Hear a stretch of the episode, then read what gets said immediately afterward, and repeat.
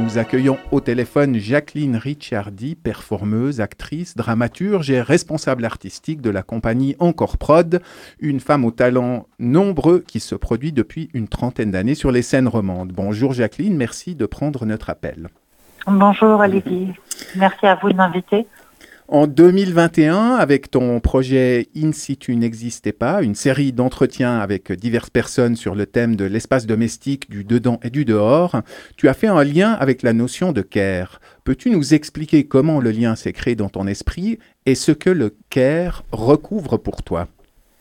Alors c'est difficile de le résumer en deux mots parce que ça passe par plein de chemins différents évidemment, mais c'est vrai que euh, ben, j'avais ce projet In situ qui était d'abord euh, la proposition du théâtre du Grutli pour le festival Go Go Go de créer une performance. Et puis euh, moi, je m'intéressais beaucoup à, étant donné qu'on était passé par la première, le premier semi-confinement, à la notion de dedans, dehors, etc. Puis en fait, il se trouve que bam, les salles de spectacle referment.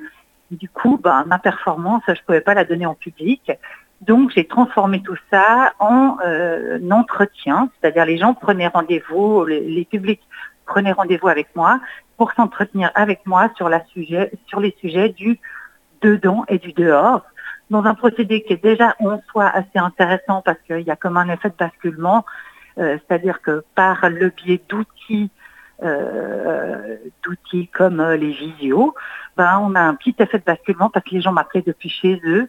Moi, je tenais à mhm. faire ces entretiens euh, depuis le théâtre. Et puis, en fait, à la fin de chacun de ces entretiens qui duraient entre 45 minutes et une heure et quart, on va dire généralement, souvent mes interlocuteurs me remerciaient en me disant que ça leur, a fait, ça leur avait fait du bien d'avoir cet entretien avec moi, non seulement autour de ces questions, mais simplement aussi cet entretien. Et à partir de là, j'ai eu comme l'impression que tout à coup, ces outils qu'on décrit souvent en disant, voilà, les réseaux sociaux, etc., ben, ils permettaient aussi de garder un lien. Mhm. voilà. comme ça s'est fait beaucoup, on l'a vu sur les apéros, etc., qui se faisaient en ligne et tout ça. Et à partir de là, ben, il y a le, il y a ce truc en disant, bon, est-ce que l'art, c'est une manière de mettre en lien? Est-ce que l'art, c'est une manière de faire du bien. Très voilà, c'est ce que, c'est ce que j'allais te, demander, parce que selon toi, il y a, y a, effectivement de grandes similitudes entre le CARE et le travail artistique. Alors, euh, il y a des similitudes euh, qui sont pour moi très patentes. Euh, après, on verra dans le projet que je mène actuellement, ce qui m'intéresse, c'est pas forcément la, la parole des praticiens et praticiennes de l'art là-dessus, c'est plutôt des personnes qui sont hors du sérail, en fait, pour se questionner là-dessus. Mais c'est vrai que dans les similitudes que moi j'ai pu trouver euh, d'entrée de jeu entre le travail de care et puis le travail artistique, c'est que par exemple, euh, en fait, pour tous les deux, on va dire que pour l'art, souvent on dit ah mais voilà, c'est un métier de passion. Et puis pour le travail de care, qui encore majoritairement, et là c'est la mère féministe et artiste engagée que je suis qui, qui, parle, euh, pour le travail de care, qui est euh, encore massivement accompli euh, par des femmes, ben, il y a comme une essentialisation en fait de ce travail. Oui, on voit ça comme une vocation, oui. Mm. Oui, mais que c'est naturellement mm. des choses qui sont qui sont prêtées aux femmes en règle générale. Et dans tous les deux, en fait, on se rend compte que ben, la notion de travail peine à émerger en fait. C'est un mmh. peu ça. Mmh. Donc ça, euh, c'était le, premier, la première grande similitude que, que j'ai pu euh, dégager en fait de ces, de ces deux notions mises en parallèle.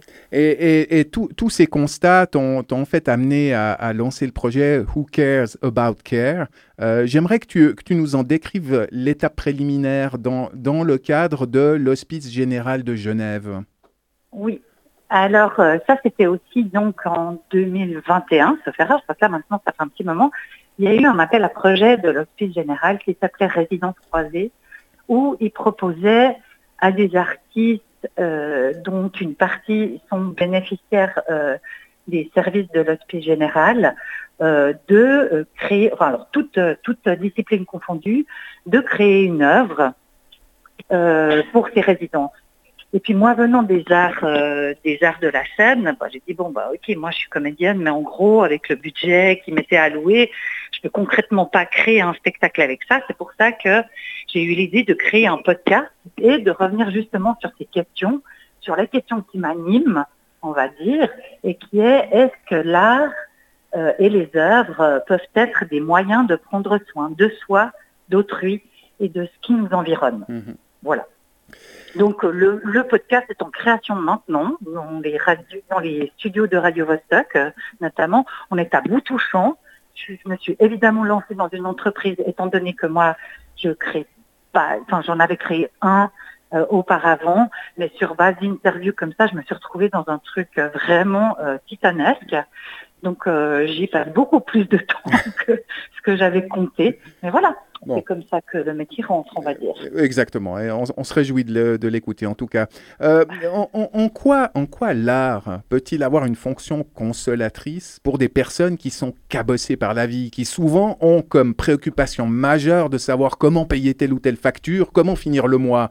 Est-ce que l'art serait pas plutôt le hochet d'une certaine bourgeoisie désœuvrée? Alors, moi, je serais tentée de, penser euh, ce qui est inclus dans votre question, dans ta question.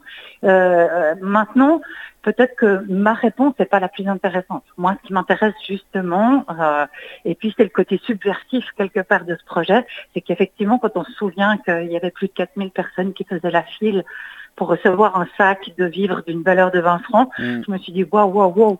Alors que nous, en même temps, les artistes, on ne m'arrêtait pas de crier haut et fort que la culture était essentielle. C'était vraiment de repositionner ça et de pas demander leur avis euh, aux artistes, mais justement demander à des personnes plus précaires que moi, a priori, euh, qu'est-ce qu'elles en pensaient. Voilà. Donc c'est ça qui a qui, qui m'a amené là-dessus. Mais c'est vrai qu'aussi il y a la volonté vraiment de bousculer moi mes propres mon propre avis là-dessus.